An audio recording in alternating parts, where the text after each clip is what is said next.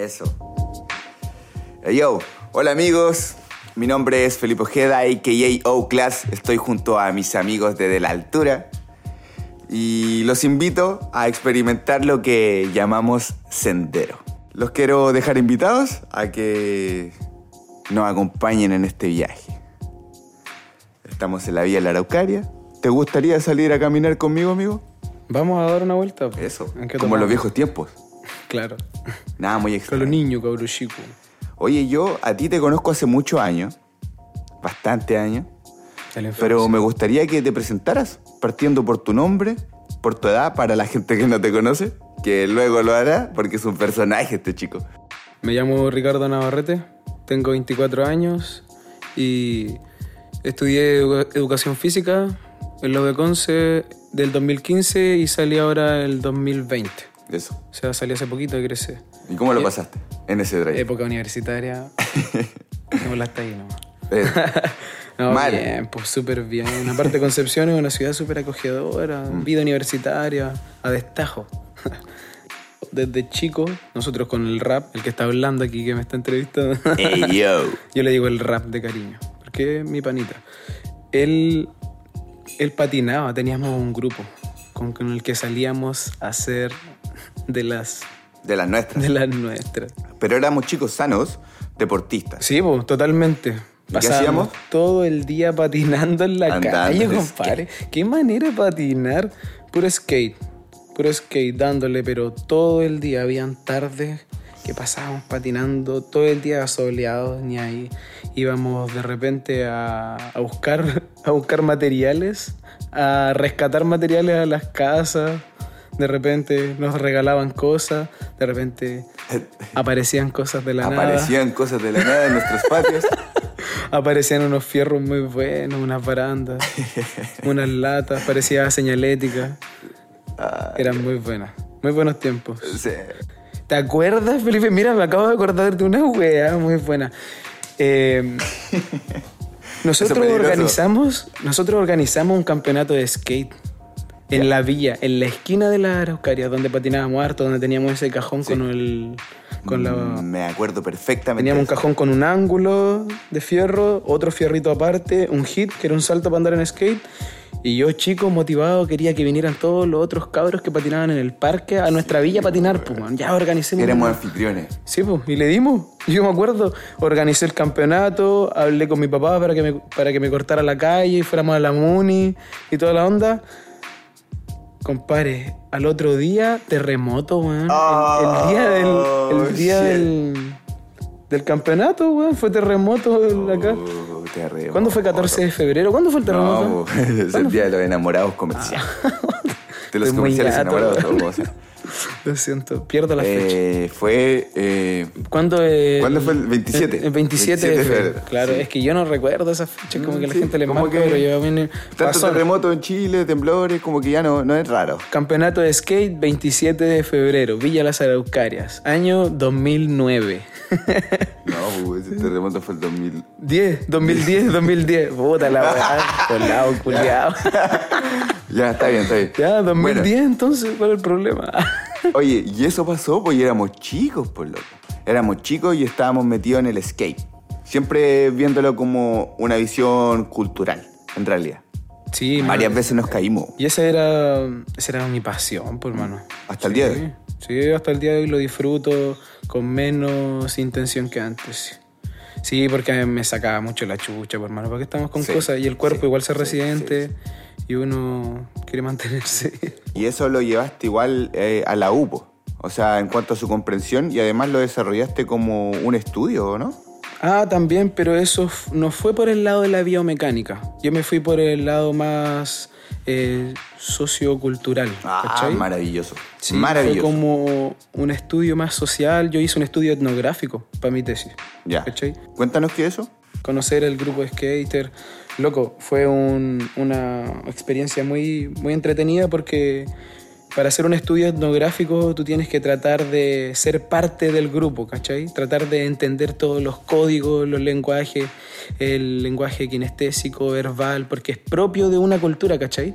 Eso es lo que yo trataba de identificar y demostrar a la gente que el skate eh, como grupo urbano es un es propio, así, ¿cachai? Tiene una identidad propia. Totalmente. Totalmente, ¿sí o Totalmente. no? Y hay Y muchos que- códigos ahí comprometidos. Algo que tú te encontrás acá en Angol y que puede ser similar, no sé, si tú te vayas, no sé, Talca, ¿cachai? Y vas a encontrarte con un círculo Ah, más o menos parecido, o te vas pa' Temuco, Yo o por lo menos, Conce, yo por lo menos al lugar que vaya, si me pillo con un loco con la tabla en la mano, bueno hermano. Sí, pues, al toque. ¿Posero? Sí, Ah, ah. el posero es una competencia entre skaters, para que la gente lo entienda. Nah, pero no que, eh, en realidad ahí entramos en un punto clave en el skate. Porque en realidad existe lo que es la competencia sana. Ahí estamos hablando de destreza directamente con uno mismo. No está eso de, oh, ese loco saca ese truco y yo no, lo odio. No, es como, oh, buena, así. Cuando, por ejemplo, en los mismos campeonatos se vive. Qué bueno que lo dijiste, sí. eh, por ejemplo, en el campeonato que organizamos hace unos años atrás, ¿te acordáis? Que tú lo organizaste, yo lo animé, estuvimos con el Tomás.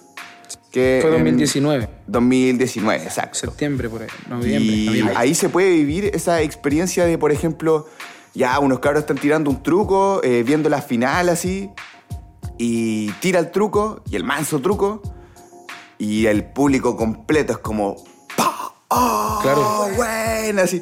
Es como que todos se- se alegran de que uno haya logrado un truco maravilloso. Claro, es que eso se da en el skate, en el grupo de skater, que un logro individual se transforma en un logro grupal, pues, ¿cachai? O sea, todos efervescen de la misma manera, siendo que fue una persona nomás el que lo hizo. pues.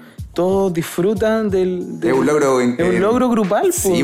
No es solo que él cayó un truco nuevo, sino que todos se, se ponen felices por eso. No, y eso es súper eh, súper entretenido, po. ¿cachai? Te entiendo. Pero ya habrá tiempo para seguir conversando sobre esas cosas. Hay harto tema, se notó, yo creo. Oye, pero además del skate, tú tienes otro pasatiempo y yo recuerdo que éramos muy niños y tú ya estabas en esa. así. Sí, demás. Antes del skate incluso. Claro.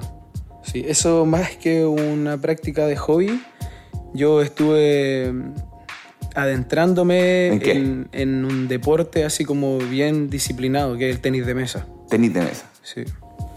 Y ahí fue como otro rollo de lo que es la práctica deportiva.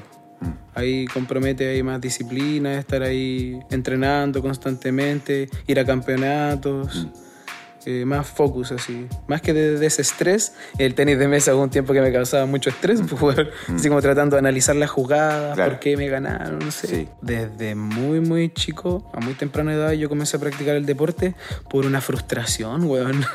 Por una frustración. Por una frustración, ¿cachai? Que había muchos talleres deportivos en el colegio. ¿Ya? Y estaba el taller, ah, ponte tú, básquetbol, handball, Fútbol, tenis de mesa. Yo me metí al de fútbol, pues, porque Yo era, me gustaba jugar a la pelota. Y me gustaba jugar al arco. Y ya Sí me, me metí, acuerdo, al, sí me weón, me metí al taller de, de- de fútbol y el profesor de ese entonces, corta, el loco me dijo que yo era muy chico para jugar al arco. sí, soy chico, a todo esto mido 1,65. Y, y yo quedé para la cagada, pues si a mí me gustaba jugar al arco. ¿Cómo no me podéis dejar jugar al arco porque soy chico? Me dijo eso, yo, pero en fin, yo me enojé, me fui del taller Bien hecho. y me fui con un amigo en ese entonces, Manolete, el Manuel.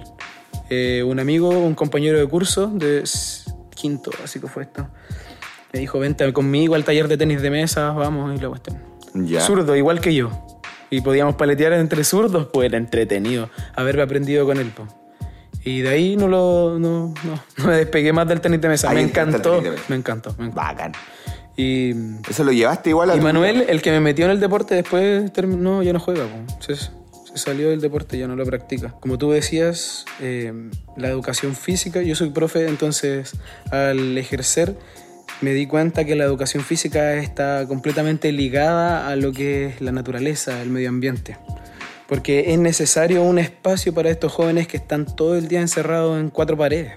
Te fijas, ellos están en un aula, sentados, necesitan estos tiempos, aparte de los recreos, eh, necesitan tiempos donde uno le pueda entregar conocimiento a través del movimiento. Y esto uno también tiene que llevarlo fuera del contexto institucional que es el colegio Sí.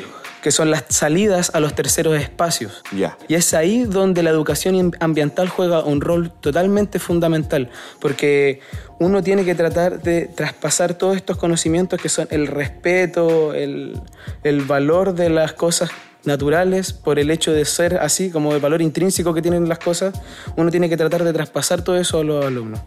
Y es eh, la educación ambiental el, el, foco, como el nexo que, que los docentes tienen que, tienen que tratar de utilizar como herramienta, ¿cachai? Entonces eso es lo que yo he tratado de hacer este, este pequeño tiempo que yo llevo ejerciendo como docente eh, con distintas iniciativas y actividades que yo he llevado a cabo acá en la ciudad de Angol. Oye, con respecto a lo que tú mencionabas, eh, se me ocurre inmediatamente eh, la cercanía que tiene con la educación emocional. Claro, porque uno al, al, ser un docente tiene que tratar de sensibilizar a los alumnos eh, por las cosas que están a su alrededor, pues, ¿cachai? Porque es necesario una conexión y un respeto de aquello. Para obtener Entonces, igual un comportamiento mucho más sí, eh, conectado con el medio ambiente. Totalmente, y contigo mismo. Eso. Y contigo mismo, que parte por uno, ¿cachai? Sí, de hecho, el conocimiento personal es uno de los ejes principales de la educación física. Y el conocimiento del entorno, ¿cachai?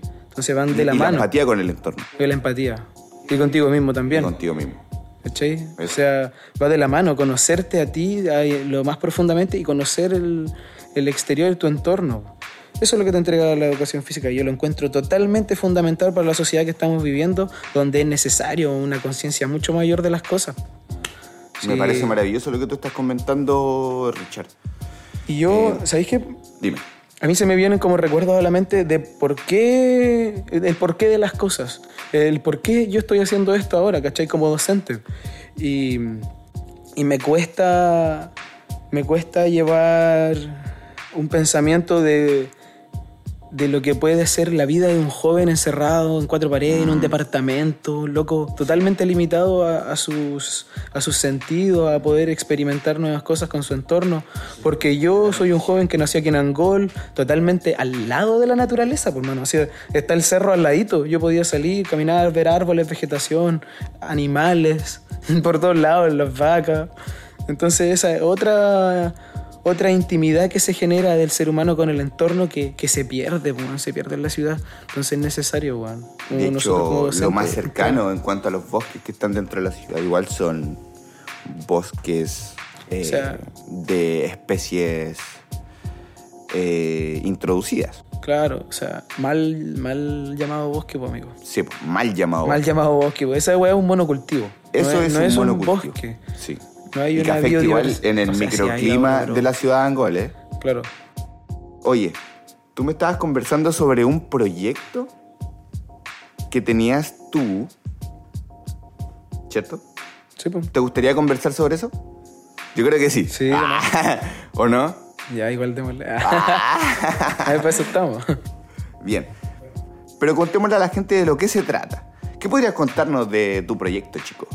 Bueno, eh, como les comentaba, yo con los chicos que le hice clase estaba así, aplicando técnicas de los residuos no orgánicos. También están los residuos orgánicos, partiendo así como de lo más general. residuos no orgánicos, residuos orgánicos. Todo lo que tiene una continuidad, ¿cachai? Tiene un ciclo biológico, que eso se degrada y vuelve a ser tierra, energía y abono para lo que venga más adelante. Bueno, con los residuos orgánicos, con un colega, amigo mío de años, año a año, eh, organizamos como una iniciativa para poder empezar a, a, darle vida útil, continuidad a todo lo que son los residuos orgánicos, ¿cachai? Y aquí en la ciudad de Angol nosotros implementamos un servicio de retiro de residuos orgánicos al domicilio. Entonces nosotros ofrecemos una membresía mensual y el cliente separa los residuos y nosotros los retiramos una vez o dos veces a la semana dependiendo la continuidad que ellos necesiten va a ir va a ir relacionado al plan que nosotros vamos a entregar ¿cachai? o sea nosotros entregamos al cliente unas bolsitas compostables una guía de manejo de retiros de, de retiros o sea una guía de manejo de residuos domiciliarios que ahí consiste en los residuos que se pueden o no separar y, y eso, ¿cachai? Nosotros vamos al domicilio, entregamos estas cositas y le explicamos a la gente cómo pueden separar sus residuos y nos ha ido muy bien. Maravilloso. Es que es una buena iniciativa y siento yo que es novedosa Claro. y involucra una responsabilidad bastante grande porque yo te he visto y lo sé, de momento la monetización a segundo plano. po. Ah, Esto- totalmente. Esto es por otro objetivo, Sí. con otro fin. Claro. ¿Cachai? Eso me, Qué bueno me hace... que sí. Qué bueno que lo veas de esa manera, porque realmente eso es. po. Nosotros, si bien tenemos costos asociados a lo que son los retiros, el tiempo que nosotros dedicamos, eh, no estamos teniendo ganancia al respecto. Para nada, o sea, es todo inversión para poder mejorar el servicio, tratar de entregar algo, algo más bonito, ir creciendo en ese sentido. El, el tema estético, nosotros hemos me- ido mejorando a poquito. O con las herramientas, porque por lo que sé, usted igual hace los retiros en bicicleta. Sí, pues eso. En bicicleta, weón. Sí. No hay, o sea, igual siento que podría servir mucho un camión, ¿o no? Como de repente una entidad Claro, que tenga claro. que ver con Más adelante el nosotros, retiro. sí, nosotros queremos involucrar a instituciones, Mm, porque nosotros eh, actualmente, como, como tú dices, estamos haciendo los servicios en bicicleta, los retiros Sí. con unos tachos de pintura, que son de, los de unos baldes de 30 litros, Y una instalación a la bicicleta. la la anclamos la- a la parrilla Sí. y ahí hacemos los retiros. Igual de repente sale auto, igual podemos salir en, en el auto, pero nuestro servicio es la bici. Mm. Porque igual es pensado así, pues, de tratar de disminuir el impacto a lo máximo posible. Bacán, me encanta. Oye, pero ¿hace cuánto tiempo empezaron esto? Nosotros con Nacho llevamos casi medio año. Medio año. Sí, Ya. casi medio Sí. año en este, embarcado en este proyecto. ¿Y dónde surgió? El Nacho me invitó a ser parte de esto. Fue idea de él. Oye, no sé si lo puedo contar esto. Eh, obvio Igual, eh, ya, la cosa es que el Nacho quería hacer un cultivo de psilocibe. Y al final surgió otra, otra iniciativa totalmente distinta, po, porque dijimos, mira, ya vamos a empezar a recolectar residuos orgánicos, pero nosotros también tenemos que explicar el porqué de la cosa. No es llegar, ir y retirar la basura. ¿Cachai? Sino que explicar el sentido que nosotros queremos entregar y lo que le corresponde, po, ¿cachai? Si, puta, ¿te acuerdas del quinto reporte de medio ambiente del Ministerio de Medio Ambiente? De eh, más del 45% de todos los residuos que se generan en un hogar son orgánicos. ¿Cachai? Entonces, si eso tú lo mides en grandes cantidades, son toneladas son 4,5 millones de toneladas al año, ¿cachai? De puros residuos orgánicos.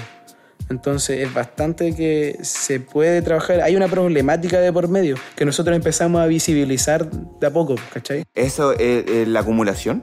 Claro, hay una acumulación gigantesca porque todo Uno se va a los vertederos. a ir a dejar, ah, claro, ir a dejarlo al vertedero. Todo se va a los vertederos, es un tacho, un tacho único. O sea, yo creo que todo, la mayoría de los que están- van a escuchar esto, la mamá o la abuela en su casa tiene un tacho único para el para las Para basuras y los residuos, siendo que los orgánicos deberían tener una parte. Hay que hacerle un espacio a ellos, eh, tienen vida útil, ¿cachai? Para eso estamos, amigos, para llegar a la gente y educarlos de cierta forma, eh, comunicándolo. Así que que tú estés diciendo esto, ojalá lo escuche mucha gente, si no, Para el que, Me para el que retiro. llegue, Ah. para, para el que llegue, para el que te... eh, no veamos tanto como la problemática, porque la problemática ya la tenemos clara. Ya sabemos cuáles son los problemas, pero el punto está en soluciones. Claro, totalmente. En soluciones. Por la chucha. Quizás la gente podría eh, cambiar su paradigma si lo viese así. Sí, pues. Oye, Oye. qué bueno que lo tocaste porque, mira, un ejemplo súper claro en la Dime, ciudad de. Angol, aquí, focalizado. Cuéntame todo lo que quieras de una la ciudad he problemática y una completa. solución. ¿Qué es lo que estaba pasando acá en la ciudad de Angol? El vertedero, el mismo vertedero, ¿cacho? De lo que estamos Sí. conversando, justamente. ah, pasó hace poquito, noviembre, diciembre del año 2020. Ok, sí. La ciudadanía comenzó a protestar por los olores que emanaban del vertedero acá de la ciudad de Angol. Mm. Estaba colapsadísimo y estaba muy cerca de la población. Entonces, ¿qué estaba pasando? Estaba quedando la cagada con la basura. Hasta el olor a mierda no se aguantaba. Por eso la gente sale a protestar, imagínate. Cortaron una calle que era la del acceso al Deuco, se quedaron ahí en, el- en la entrada del vertedero, el acceso, y hicieron una protesta. ¿Cuál era la solución? Hacer el traslado del vertedero. Estaban exigiendo la pronta, el pronto traslado del vertedero. Pero si tú te fijas, es una solución parche, man. ¿Cachai? O sea, es como no, no le estáis dando la solución en definitiva. po. O sea, el otro lugar va a tener la misma problemática más adelante. Si nosotros tuviéramos un pensamiento un poquito Más consciente. consciente y llevado a lo que es el pensamiento ecológico, no utilitario. ¿Por qué digo no utilitario? Porque no te está llevando ni un beneficio a ti, más bien te está tomando un tiempo extra separar los residuos. Por eso es totalmente un pensamiento ecológico no utilitario, no te lleva beneficio. Pero eso es, ¿cachai? Tener el sentido de, de respeto por lo que estamos llevando constantemente al vertedero. pues, weón. No, no todo es basura. pues. El extractivismo es el peor mal que nos ha llegado en estos últimos tiempos para, la, para el planeta entero. Sí, la extracción de minerales, la extracción de materias primas ha llevado a la sobreexplotación de ciertos terrenos, la acidificación en exceso de los terrenos, la infertilidad. Entonces hay muchas problemáticas, pero nosotros como seres humanos también podemos aportar a tratar de mitigar de cierta manera nuestro mismo impacto. Entonces esto es, cabros, separen sus residuos y era, es súper simple. Tenemos que tener un, un hábito. Pero ¿de qué forma ustedes creen que podrían ser un aporte para la comunidad? Eh, con, la, con la educación, tratar de cambiar un poco el pensamiento consumista a uno ecológico no utilitario. Como te decía, Sí, pues. de tratar de verle el beneficio a las cosas por el hecho del respeto que de otorgar el, el- el valor intrínseco que tienen ellos mismos por que se merecen, po, ¿cachai? La relación que se genera entre el humano y el planeta. O sea, nosotros estamos acá gracias a la naturaleza. Sí. gracias a todo lo que nos rodea. po. El oxígeno que nos pueden entregar es como gracias, ¿no? Gracias a ti, ¿cachai? Nosotros devolviéndole la mano a todo lo que nos está permitiendo vivir. po. Es como lógico el pensamiento, ¿no creen? Es como... Todos deberíamos tener ese, ese respeto, así como, loco, estoy viviendo gracias al oxígeno que me está entregando esto, estoy disminuyendo mi estrés gracias a este paisaje, tengo que respetarlo, cuidarlo. Hay gente que como que son ellos nomás, como que el ego lo tienen muy elevado y al final se pierde, se pierde el respeto. El respeto. Buena forma, weón. Una maravillosa forma. Oye, ¿y cómo ha sido el recibimiento de la gente de, Ang- de Angol o, no sé, de los barrios en los cuales ustedes han estado participando? De la gente a la cual ustedes han eh, ofrecido el servicio. ¿Me puedes contar sobre la respuesta que ha habido sobre eso? Bueno, eh, pero en general En general. Y en específico, mira, en general, en general, así como en la población, nosotros tenemos claro la, la curva de aprendizaje que tiene que generarse en la ciudadanía. Es una población más bien adulta y adulta mayor y niños acá en la ciudad de Angol. Como que el joven, adulto joven, eh, no es tanto ese rango. Y nosotros para llegar a ellos también tenemos que tratar de utilizar otros medios, ¿te fijas? No solo redes sociales. Y, y nosotros también hemos tenido en cuenta eso y vamos de a poco. O sea, no, no podemos decir que hemos tenido un gran recibimiento de la gente porque mm, los medios han sido limitados, pero de a poco vamos avanzando en eso. Y a la gente que hemos podido llegar, un muy buen recibimiento. O sea, la gente siempre nos tira buena, buena vibra, nos dice que les vaya bien, chiquillos, se nota que están motivados, o a ti, no sé, por- una vez llegué en una camioneta y el, el cliente pensaba que ya estábamos haciendo reparto en la camioneta y me dice, oh, que te ha ido bien. me da risa, pero eh, la gente se nota que quiere continuar con el servicio, a eso voy. Como que ya está dentro de eso, ya se embarcó en eso, ¿te fijas? Bacán. Sí. Oye, y actualmente, ¿cuántas personas están a bordo? ya, eliminen esta pregunta. Bueno, son cinco. ah, cinco. Cinco personas. Ya, pues, piola, pues, weón. Sí. Eh, actualmente tenemos cinco clientes Ya. y nosotros Oye. ojalá llegar a todos los angolinos. Chiquillos, sigan subir a gatas. Ah. Subir a gatas. Eso. ¿Cómo se proyectan a largo plazo con subir a gatas? Bueno, lo ideal, el siempre hay que idealizar las cosas, yo creo. Plantearse objetivos ambiciosos. Sí, pues. Sí. Si tú lo crees, así sí, va a ser. Sí, totalmente. Nosotros queremos, lleg- pues, lo primero, formalizar nuestro, nuestro emprendimiento y tratar de llegar a instituciones, a oficinas, departamentos, gente que conglomere bastante, o sea, lugares que con- conglomeren bastante gente. Y ahí tratar de influir en eso, en los núcleos familiares, porque en departamento ahora la vida en departamento se está, se está dando más que antes en Angol. Y ahí se acumula bastante gente en poca... Un espacio reducido. Bastante residuos, po. Entonces Sí, ata- po. a- atacar a eso para nosotros es como un buen punto estratégico. Y para eso también tenemos que dar abasto. No podemos llegar y ofrecer el servicio a todos. Y vamos de a poco, vamos de a poco tratando de, de aumentar la capacidad y, y todo aquel que esté motivado con este emprendimiento y que esté escuchando esto y sea angolino y diga, oye, ¿sabes que me gustó la iniciativa de los cabros? Está totalmente invitado, si me manda un mensaje y podemos generar buenas cosas y aquí solo, De repente, si solo va la motivación de la gente. Si alguien de repente quisiera decir, oye, yo quiero ser partícipe de subir a gatas, ¿en qué los puedo ayudar? ¿Eso Totalmente, ¿Es posible?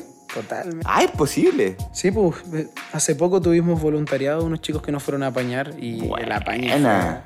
fue full. Y nos ayudaron a, a forrar una- unas cajas que estamos transformando en vermicompostera. ¿Vermicompostera? ¿Qué es eso? Es la herramienta que se utiliza para, para transformar los residuos orgánicos en, en materia abonada Ya. a través de lombrices californianas. Esa es la diferencia que tiene la vermicompostera con la compostera normal. Tú incluyes el material biológico, que son las lombrices. Y ahí tú tienes que estar cambiando los cajones, dándole un trabajo más delicado, porque las lombrices son más delicadas. Pero te tenía un sistema más productivo de lo que se demora menos el proceso de degradación con las lombrices. Te capto. Me encanta. Me encanta escuchar Pues todo nosotros esto. también hacemos vermicomposteras a encargo.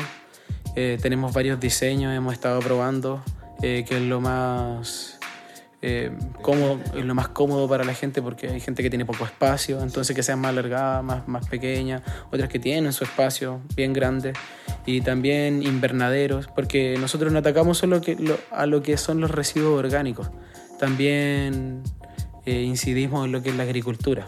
Nosotros también promovemos a la gente que pueda cultivar sus propias, tener su propia huerta, cultivar sus propios vegetales en la casa. Maravilloso. Y nosotros Revolucionario. también- claro, o totalmente. Revolucionario. Eso es lo que queremos. Entonces también tenemos invernaderos a la venta, unos prototipos que hemos hecho que no lo hemos querido lanzar al mercado todavía porque estamos tratando de afinar detalles, pero ya están, ya están Andando. andando. Oye, y para que la gente que nos está escuchando eh, y quiera eh, saber sobre todos esos servicios, ¿dónde podrían buscarlo por las redes? Sí, pues tenemos eh, perfiles de Facebook Ya. y Instagram. Nos pueden seguir por esas dos ¿Y redes. cómo los encontramos? Subir a gatas. Subir a gata. Subir espacio a espacio gatas. Ahí pueden pillar mucha información que nosotros hemos estado aportando. Hay un poco de material visual para Genial. que puedan, echarle un ojo igual. Pues, si hay información interesante y si ya la saben, muchas apórtennos con otras cosas. Eso es, aportar, dar la mano y entender para dónde va el barco de, de las muchas conciencias que se encuentran de esto dentro de nuestro sector, en realidad. Richard Larrison, Ricardo Navarrete, es de la ciudad de Angol, eh, es mi amigo, mi vecino, el vecino, el vecino.